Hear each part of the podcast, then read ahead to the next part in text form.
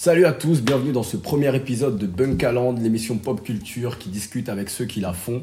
Pour ce premier numéro, j'ai rencontré à mes côtés Jarod. Comment vas-tu? Bonjour. tu vas bien? Ouais, et toi? Ça va. Bah alors, on va être honnête, Jarod et moi, on se connaît d'avant cette émission. On s'est déjà vu plusieurs fois, on papote sur WhatsApp, et plus si affinité. On s'entend bien. On s'entend très bien ces temps-ci.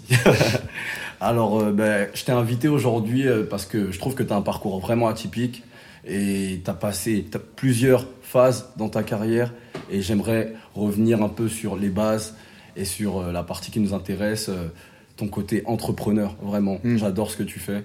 Et euh, tu pourrais te présenter pour la question vraiment bateau, pour ceux qui ne te connaissent pas. Bah, comme tu sais, je fais de la musique depuis, euh, on va dire professionnellement, depuis 8 ans. Et euh, ouais, j'ai commencé très jeune, à 16 ans. Je me suis vite, euh, je suis vite devenu entrepreneur. J'ai commencé avec Watibé à la base. J'étais artiste Watibé et, euh, j'ai fait un an avec eux et après j'ai bifurqué pour monter ma propre euh, structure parce que justement c'était un métier qui m'intéressait. Et euh, bah, je me suis mangé des gamelles comme tout le monde et, et j'ai appris. Et là, c'est intéressant que tu veuilles mettre en avant ce côté entrepreneur parce que c'est c'est ce qu'on est en train de faire. Enfin, je suis à un stade de ma carrière où je développe beaucoup de choses, euh, que ce soit au Québec, que ce soit en France, que ce soit en Thaïlande ou. Enfin voilà, je, je suis un entrepreneur maintenant, on va dire, euh, accompli. Et euh, tu fais t'entreprends que dans la musique ou dans d'autres euh, J'ai entrepris dans d'autres. Là, actuellement, tout de suite, non, je, je, je veux tout faire au niveau de la musique, mais pas que sur Jarod, en fait, parce que j'ai été mon propre producteur. Et euh, pendant, pendant des années, c'est ça qui m'a appris le métier. euh, Et là, je commence à produire d'autres gens. Je, je, j'ouvre un studio là cet été à, à Montréal, Ok. euh, en, asso- en association avec un gars à moi là-bas. Et, euh, et je fais de l'édition là. Je vais faire de l'édition aussi. Donc, euh, T'as trouvé quelqu'un pour la paperasse? Parce Ouais, que ouais, ouais. l'édition c'est un bourbier sans nom pour ceux qui ne connaissent pas. j'ai quelqu'un de sûr. L'édition c'est tout ce qui est les. À chaque fois que tu fais une chanson, t'as des fiches SACEM à déposer, à remplir, euh, de la paperasse, faut que le producteur le signe, celui qui a fait l'instru, celui qui chante. C'est un bourbier sans nom. C'est horrible. Et euh, du coup, par rapport à, à ton activité aujourd'hui, toi, tu continues à produire de la musique, mais tu comptes produire d'autres artistes. Bien sûr, en fait, je vais, je vais toujours. Là, je ressors un album euh, à la rentrée, donc euh, je, vais, je vais vraiment me mettre dessus. Mhm. Ça m'empêchera pas de mettre en place des choses à côté, mais je vais vraiment me donner là-dessus. Mais l'étape d'après, c'est vraiment de me concentrer à 100% sur ce que je vais produire, sur le studio, sur, euh, enfin, sur mes autres activités musicales. Je vais même, je, je- je me vois même apprendre un peu, enfin, passer plus de temps en réalisation parce que j'ai aussi beaucoup écrit et composé entre guillemets, même si je touche pas encore les machines pour d'autres artistes. Et là, je vais m'y remettre vraiment sérieusement euh, en 2020. Et donc, je me, je me suis même dit peut-être que je vais apprendre le beatmaking, tu Ouais, vois. mais carrément. Ça pourrait être un, un truc cool, tu vois. Faut juste que je trouve le temps de le faire. Je te donnerai des petits cours parce Ouais, que j'ai sais hâte. te- Tu bosses sur quoi, toi sur Logic. Logic Logic Moi, je voulais apprendre sur Ableton, Ableton, ça fait Ouais. des beaux sons. Ça fait, ouais, c'est vraiment pas mal. à ce qui paraît. Je rebondis sur ce que tu m'as dit. Tu as dit j'aimerais me focus sur la musique. Euh, je sais pas si on peut en parler, mais Mhm. est-ce que c'est tes activités ou ta vie peut-être d'avant ou d'à côté de la musique qui Mhm. t'a empêché de rester focus sur la musique euh, On peut en parler ou? Ouais, on peut en parler. Euh, bah, de toute façon, je me suis jamais caché dans ma musique, tu vois. Je raconte ma vie. J'ai fait beaucoup de choses, on va dire, pas légales. J'ai fait de l'argent dans, dans des domaines qui n'étaient pas légaux. Et, euh, et forcément, ça t'apprend l'entrepreneuriat, mais d'une autre manière. autre manière d'une autre manière. Et euh, bien sûr, j'ai voulu switcher avec la musique parce qu'au bout d'un moment, voilà, après ma, ma première peine de placard, je me suis dit, bon, faut que je prenne Ouais, un, que- un tournant. Je suis allé bosser dans tout, toutes sortes de trucs. J'ai bossé dans les, dans les chantiers, j'ai bossé euh, au McDo à l'époque, j'ai bossé euh, en dépôt-vente, j'ai bossé dans la resto. Tu sais, j'ai essayé, hein, Ouais, essayé de faire autre chose. Ouais. Ça me convenait pas, les salaires. euh, Bosser pour une structure dont tu comprends pas forcément Mm. la direction, ou en tout cas à laquelle t'adhères pas vraiment, tu vois ou pas. Mm. Je me suis, je me suis vite retrouvé dans l'entrepreneuriat parce que j'ai toujours fait ça depuis, depuis que j'ai 16 ans. En vrai, je fais des trucs par moi-même, tu vois. J'ai investi, même à l'époque, quand on faisait de la musique, on va dire, pas pour, euh, pas professionnellement, avec, avec mon groupe. C'était toujours moi qui investissais. J'allais faire de l'argent pour investir dans, Mm. Dans les studios, tu vois. Même si à l'époque, c'était pas à but commercial, c'était plus un kiff, tu vois. Moi, je savais pas que j'étais producteur Ouais, et que j'investissais à cette époque-là. ouais, Mais j'étais producteur, j'étais manager même, tu vois, je dégotais les plans pour tout le monde. Et bref, donc à ma sortie de placard, je me suis mis dans la musique. Et, euh, et oui, je me suis carrément retrouvé, tu vois. Bon, ça a été long et l'apprentissage, la production, tous les métiers annexes, bah, ça prend du temps, tu vois, d'apprendre un peu. Je dis pas que je connais et que je suis euh, spécialiste dans tous les domaines, mais en tout cas, je, je maîtrise un peu le, Mm. le, la totalité du truc, tu vois. Et aujourd'hui, bah, oui, au début, j'ai investi de l'argent qui venait d'ailleurs pour le mettre euh, dans la musique. Aujourd'hui, toutes mes rentrées sont légales, tu vois. Et c'était, c'était, c'était mon objectif. Ça va faire plusieurs années déjà que je fais, je fais que du légal, en fait. Mm. Donc, euh, c'est cool. C'est, différent. Ouais. C'est plus compliqué. Il y a des choses à déclarer. Ça, c'est sûr. Ça te coûte, ça te coûte de l'argent sur ça. Des trucs sur lesquels t'es pas habitué que tu te dis putain. Ouais. Tu sais, tu vois l'argent, normalement c'est pour toi. Ouais, tu mais vois, non, ou pas il y a toujours une partie qui faut ne l'accepter. Faut s'y habituer, faut l'accepter. Et puis après, on se met à, à essayer de dégoter des, euh, des meilleurs plans dans d'autres Ouais. pays, ouvrir des sociétés ailleurs pour, même au niveau des taxes, des impôts en fait. Ouais. Enfin, on fait appel à des, des comptables, des fiscalistes qui nous, qui nous aident parfois. euh, Voilà. Parce qu'un comptable, à partir d'un montage financier, peut changer la donne de Bien sûr. A à Z.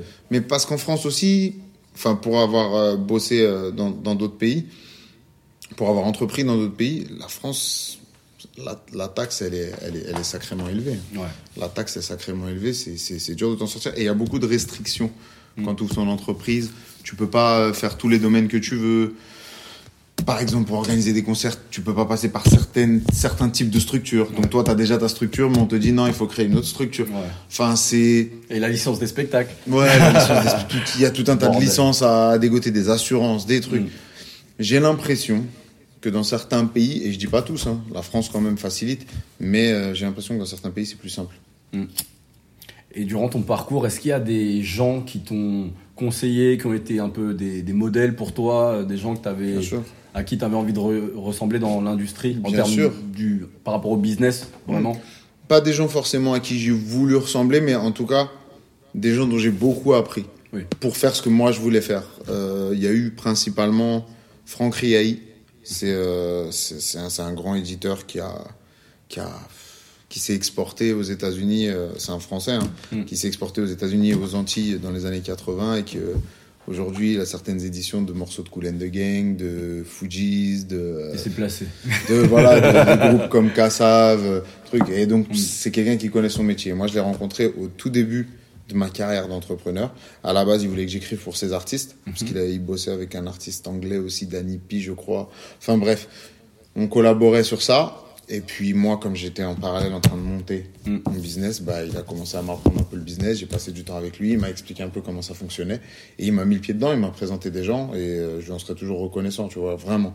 Et il y a eu aussi, euh, juste à côté d'Awala, avec qui j'étais Ouais. euh, chez Watibé et que j'ai observé. Ouais. T'avais d'ailleurs fait un posé des titre questions. euh, comme Dawola. Ouais, bien euh, sûr. C'était, ouais, je m'en Bah, rappelle. c'est- c'est On l'était mangé d'ailleurs. Dans le business, c'est une, c'est- c'est une grande inspiration, c'est quelqu'un que j'ai côtoyé. Après, des fois, on peut avoir aussi des inspirations de gens qu'on n'a pas côtoyés, tu vois, Oui. en regardant leur vie, leur façon d'entreprendre. Il y, a- y a- y en a plein. Mais ouais, T'as des exemples dans ceux que t'as pas côtoyé en Des France, grands. dans le rap, il y a Booba qui est clairement un, Ouais, un le- exemple le de réussite et- et en termes de communication, enfin vraiment. Et même de longévité. Ouais, de longévité, c'est le seul, je crois, à, Mm. à avoir tenu sur tous les plans aussi longtemps. Survécu à toutes les périodes. Ouais, voilà. Après, je regarde beaucoup aussi les Américains, quoi, parce Ouais. que ils ont une manière. Enfin, c'est eux qui ont. C'est eux qui ont boosté l'entrepreneuriat en vrai euh, dans ils le font ça monde. depuis avant nous. Ouais, et puis aujourd'hui, tout fonctionne un peu à l'américaine, tu vois. Mm. Tout le monde essaie de se caler un peu sur le, le mode américain. Donc ouais, je regarde plein de docus, des trucs comme ça, tu vois. Et euh, qu'est-ce que j'allais dire? Aucun rapport. Est-ce que, euh, là c'était plus des questions culture, dans la vie de tous les jours, est-ce que tu regardes des séries, des mangas, des conneries comme ça euh, Ouais, ça des, m'arrive. des œuvres qui, qui t'intéressent euh, Ça dépend des périodes. Quand c'est des périodes où j'ai un peu plus de temps, bah, je me fais des grosses, euh, des grosses sessions où je regarde des séries, des mangas, des trucs comme ça. Binge-watching à fond. Mais voilà, c'est par, euh, par période, vraiment. Je regarde des pas tous les ans. ou- Ouais, mais il y a des œuvres de trois qui t'ont plu, si t'as des noms à citer, ou même en série. Hein, ou- En manga, il y en a eu beaucoup. Moi, j'ai kiffé moi Naruto. Je connaissais pas à Ouais, l'époque. Naruto, c'est de la folie. Ça a giflé énormément C'est de de la monde. folie. Berserk, j'ai kiffé aussi. Ah ouais, la Berserk, c'est euh, incroyable. C'est. Euh, pff, en série, en série, qu'est-ce que j'ai kiffé? J'ai kiffé House of Cards. Mm. J'ai regardé ça. J'ai kiffé quoi encore comme série? Ah, J'ai regardé, j'ai regardé Murder dernièrement, qui était Mm. pas mal. Euh, ouais, il y en a eu plein. The Wire à l'époque. Omar, Ouais, incroyable ouais. type. Ouais, ouais, non. Non, ouais, j'ai regardé beaucoup de trucs. Et, je suis, et de base, quand j'étais jeune, j'ai toujours été un peu cinéphile, tu vois. Mm. Je regardais beaucoup de films hollywoodiens et j'allais souvent au cinéma. Et t'as jamais eu de proposition ou voulu faire euh, des trucs dans le cinéma? J'ai déjà fait un court métrage qui a fini à nominé à Cannes Ah cool. en 2010, si je te dis pas de conneries, ou 2011. Bon, c'était pas ouf. Hein, j'ai joué, euh, j'en parlais il y a pas longtemps avec des collègues. J'ai joué avec Franck des Touilles Free et, euh, Ah ouais, et euh, Sylvain de Caméra Café. sacré casting, incroyable le casting. Va falloir que je vois ce court Et métrage. Fiona Gélin d'ailleurs, à qui je passe un grand bonjour. On sait jamais si elle tombe sur cette vidéo parce que ça Ouais, fait des carrément. années que je l'ai pas vue. Mais euh, ouais, euh, j'ai fait, j'ai fait, j'ai fait des petits pas dans l'acting. Une fois, on avait tourné une série aussi avec des mecs de notre quartier. Mais bon, ça c'était, c'était Mm. à l'époque quand je m'essayais un peu. Je sais que je suis pas, enfin, je dirais pas que je suis pas fait pour l'acting, mais c'est absolument pas ma priorité en ce moment. Ah ok. Et par la suite, euh, mettons que demain euh, tout se passe bien dans ton business, Mm. t'as énormément d'argent et tu veux investir dans des trucs, tu pourrais investir dans. Moi, je produis. J'ai déjà commencé à écrire un scénario avec, euh, à Ah ouais. l'époque, à- en 2000, euh, 2008, quand j'étais au placard avec Screech de Demolition, Ah ouais. qui m'avait envoyé un livre pour apprendre à, à à écrire écrire. des scénarios. Donc, on coécrivait, on avait parlé de réaliser un film. Bon, je sais pas s'il s'en souvient toujours, mais euh, on s'était dit qu'on le ferait un de ces jours. Bah ouais, Et, carrément. euh, et c'était plus un film, on va dire, euh, sur, sur ce que je connais, quoi, sur Mm. Paris, sur la, la- Bah, le genre de vie qu'on a mené, tu vois ou pas. Mais sous notre angle, Ouais. tu vois. J'étais pas satisfait des films comme La haine ou euh, comme, euh, je sais pas, moi, Ma cité va craquer, même s'ils étaient bien. Ouais, ils étaient bien, mais. Mais euh, Ouais. Il y avait un truc qui m'allait pas parce que déjà ça parlait souvent de la banlieue. Mm. Mais nous on est. Vous, vous étiez à Paris, on donc Paris c'était un peu ouais. C'était des C'est- cités de Paris, c'est encore différent, c'est une autre mentalité. Et oh, j'avais déjà, j'avais déjà fait mon casting, je savais qui je voulais en tant qu'acteur, certains artistes, certains. Je les ai en tête, mais peut-être que oui, si demain j'ai de l'argent et du temps, je, je réaliserai, je réaliserai un film. Et euh, aucun rapport. Moi, je- aux États-Unis, par exemple, un rappeur comme euh, Offset, Ouais. S'est totalement euh, reconverti en parallèle de sa carrière de chanteur dans le gaming. Tu vois? Genre, euh, il a signé des contrats avec des grosses boîtes pour euh, faire du gaming, il joue à Fortnite, des trucs comme Ouais. ça. Et euh, ça, tu penses que ça pourrait arriver en France avec des artistes euh, de maintenant? Bien Parce sûr. que, par exemple, tout le monde joue à FIFA. Ouais. Mais si demain, il y a... Si les artistes veulent capitaliser là-dessus, oui, bien sûr, bien sûr. Mais je pense que euh, j'en parlais avec un collègue à moi. On s'est dit, on s'est dit même moi que je le ferais parce que j'ai déjà Ah ouais, joué, ouais, tu tu- vois, ou tout pas. ouais. Je me suis dit, vas-y, il m'a dit, euh, faudrait t'inscrire sur euh, Twitch. Twitch, je connais ouais, pas, ouais. Je connais pas Twitch, mais Moi, il m'a dit, il va falloir que je m'y mette. Lui, c'est un gamer, tu vois. Il me, dit, ouais, faudrait le faire. Un jour, on fait des lives, tout ça. Ouais, carrément. Parce que nous, des fois, on passe des petites soirées à jouer, tu vois. Mm. Et ouais, ça peut être cool. Parce que ça, c'est vraiment. euh, le gaming, c'est vraiment un monde. Moi, je suis tombé dedans récemment, là. Mm. Euh, bon, j'ai toujours joué aux jeux vidéo. Mm. Mais récemment, je suis tombé dedans et j'ai vu que c'est un milieu qui est devenu euh, ultra lucratif. Mm. Quand tu vois un mec comme Ninja, qui est un petit jeune qui joue à Fortnite dans sa chambre, Ouais. qui se fait payer des millions maintenant C'est pour jouer à. Fortnite C'est face au monde. C'est incroyable. C'est des parcours C'est inspirants. un autre monde, tu vois. Nous, quand, quand on était dans les jeux vidéo, c'était quoi? Au pire, on allait gratter des codes euh, sur jeuxvideo.com. Exactement. Tu vois ou pas Mais il n'y avait pas tous ces youtubeurs qui te montrent, tu Mm. vois, qui jouent et qui. Enfin, il n'y avait pas toute cette matrix autour du, du, du jeu. Enfin, il y avait déjà, il y avait la chaîne Game One à Ouais, l'époque. exactement. On suivait ça, ouais. Mais il n'y avait pas tout, tout ce D'ailleurs, truc, une grosse tu vois. pensée pour Marcus. Moi, je suis un gros fan de Ouais. Marcus de Game One. Ouais, ouais, ouais. l'assure, il m'a fait C'est un tueur. mon enfance, mon adolescence. Mais Je, je- je n'ai que de l'amour pour Marcus. Quand j'étais jeune, moi, j'avais même pensé à. Je voulais. Parce que je savais pas ce que je voulais faire, tu sais, le système scolaire. euh, Bon, Ouais. on essaie de te foutre dans des trucs. J'ai fait un peu de général. euh, J'ai dit, bon, c'est bizarre. Après, j'étais sans rien et j'avais pensé à. Mon père qui me dit, ah, trouve un truc, fais un métier, fais quelque chose. Je me suis dit, ouais, j'aimerais bien être testeur de jeux vidéo, tu vois. Ouais, carrément. c'est un métier de fou en vrai. Petite anecdote, euh, il y a quelques années, Ouais. il y a une agence de com qui s'appelait euh, Agence Stéphanie Protet qui Mm. avait fait la promo du jeu Def Jam Rapstar, là où il y avait Sefiu, euh, c'était un Def Jam Mm. rap, et j'avais été testeur. Il m'avait payé pour beau. aller rapper les sons. Genre euh, dans l'agence, en fait, euh, il y avait euh, il y avait deux mecs, genre deux professionnels, et la télé, et le truc, et moi j'étais allé rapper pour euh, tester les jeux. J'étais rentré avec mon billet, j'avais invité des gars à Grail, j'avais mis de côté, des pompes. Ils t'ont filé des jeux vidéo? Il m'avait filé le jeu, et il m'avait Ouais. filé euh, des sous. Et j'étais très content. Génial. Et euh, par rapport à toutes tes expériences, à peu près dans tout, quel conseil tu donnerais à, par exemple, un jeune, un mec, un vieux qui voudrait se lancer dans n'importe quoi, dans entreprendre dans quoi que ce soit? Parce que je pense qu'il doit y avoir des, paramètres qui reviennent, des qualités à avoir ou des. Ouais.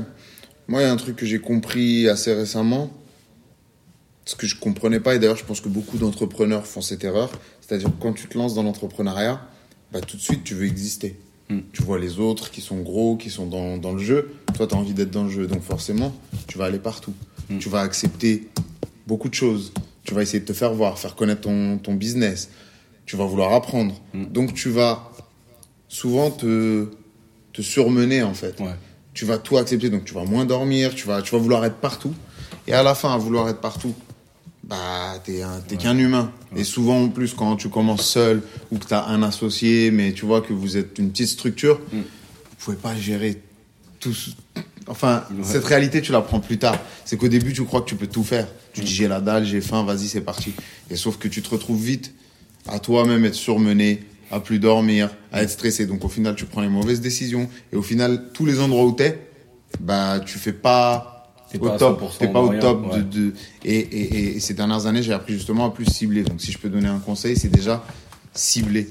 Cibler ce que vous voulez et donnez-vous à fond dedans. Même si ça prend pas tout de suite, moi, c'est ça que je dirais aux gens. Même si ça prend pas tout de suite, il faut de la patience. Ça, c'est le deuxième conseil. Beaucoup de patience, beaucoup de courage. C'est-à-dire beaucoup de remise en question aussi. Mm. Parce que parfois, on croit que ça marche pas pour certaines raisons, mais parfois, c'est toi la raison. Ouais. C'est parce que tu t'organises pas de la bonne manière ou. Enfin, il y a plein de paramètres qui rentrent en compte. Mais pour moi, c'est les deux gros conseils à donner. C'est-à-dire cibler, enfin voilà, cibler votre clientèle et, euh, et votre activité. Faut savoir ce qu'on veut faire en fait. Mm. Parce que parfois, on a tendance à tout vouloir faire parce qu'on sait Ouais, tout on faire. pense que, ouais. Mais en fait, euh, en ciblant, je pense que tu obtiens de meilleurs résultats. J'avais vu un documentaire sur un, c'était un entrepreneur américain, je crois d'ailleurs. Je sais plus ce qu'il faisait exactement, et, c'est le conseil qu'il donnait à des jeunes entrepreneurs. Tu vois, il disait Mm. vraiment ciblez. Vous vous en foutez si tout le monde n'aime pas ce que vous faites. Mm. Choisissez ceux qui, vos clients à vous, et, fidélisez-les en fait. Et là, comme ça, vous aurez de la longévité. Alors que si tu vas un peu partout, bah, au final, tu fais Tu tout et n'importe quoi et on t'oublie vite au final. Enfin, il n'y a pas de. Enfin, tu vas pas en profondeur, quoi. Mm. Donc, moi, voilà, c'est les deux conseils que j'ai à donner la patience et le, et le, le fait de cibler.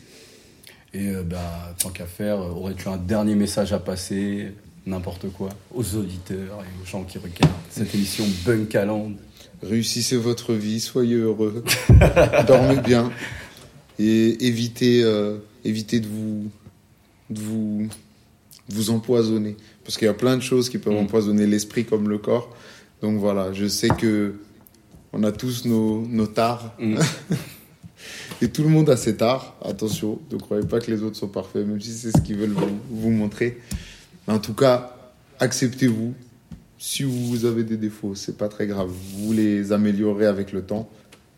Mais juste euh, faites attention à vous.